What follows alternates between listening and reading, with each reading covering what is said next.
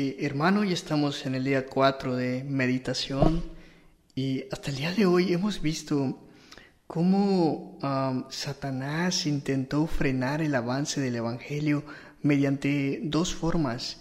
La primera fue mediante la persecución y la segunda fue mediante el dolor. Pero hoy vamos a ver una manera distinta.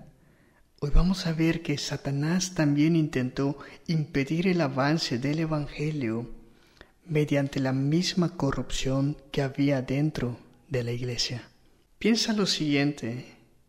Jesucristo dijo que es necesario que el trigo y la cizaña crezcan juntos. Bueno, lo que vamos a ver el día de hoy en el libro de Hechos es la historia de Ananías y Zafira, dos miembros de la iglesia que quisieron mentirle a los apóstoles y, a través de esto impedir también que la iglesia viviera en santidad.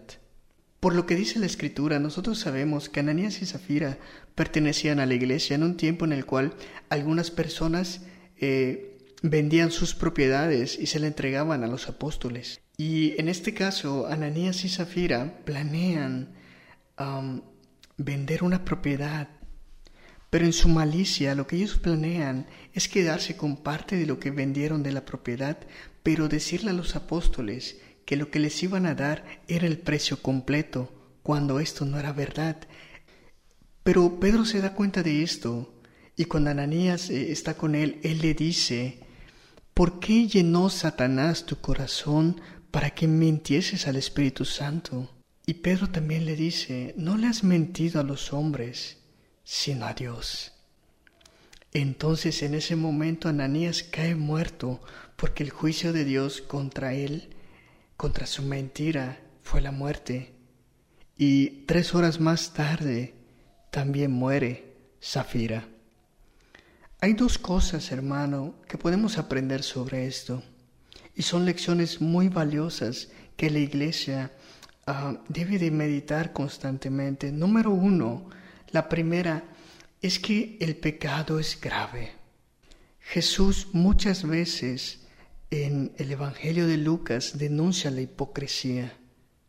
Y fue esta misma hipocresía de Ananías y Zafira las que provocó su muerte y que fueron y que fueran expuestos públicamente y también castigados.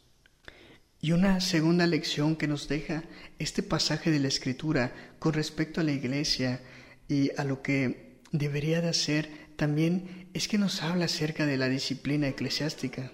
También es que nos habla acerca de la disciplina eclesiástica. Y estas dos verdades están real, son reales y están presentes en este pasaje. Así que aunque Satanás nuevamente intentó engañar a Dios, intentó engañar al Espíritu Santo, intentó corromper la iglesia, Dios mismo emitió un juicio sobre ello y expuso el pecado para que éste no avanzara dentro de la iglesia y así la iglesia continuara creciendo. Así que hermano, el día de hoy podemos eh, entender que seguramente en la iglesia hay trigo, pero también hay cizaña. Sin embargo, por más cizaña que haya, no hay forma de que ésta esté libre del juicio del Señor. Sin embargo, como iglesia, nuestra responsabilidad es atender el pecado y disciplinarlo para evitar que esto frene el avance de la iglesia.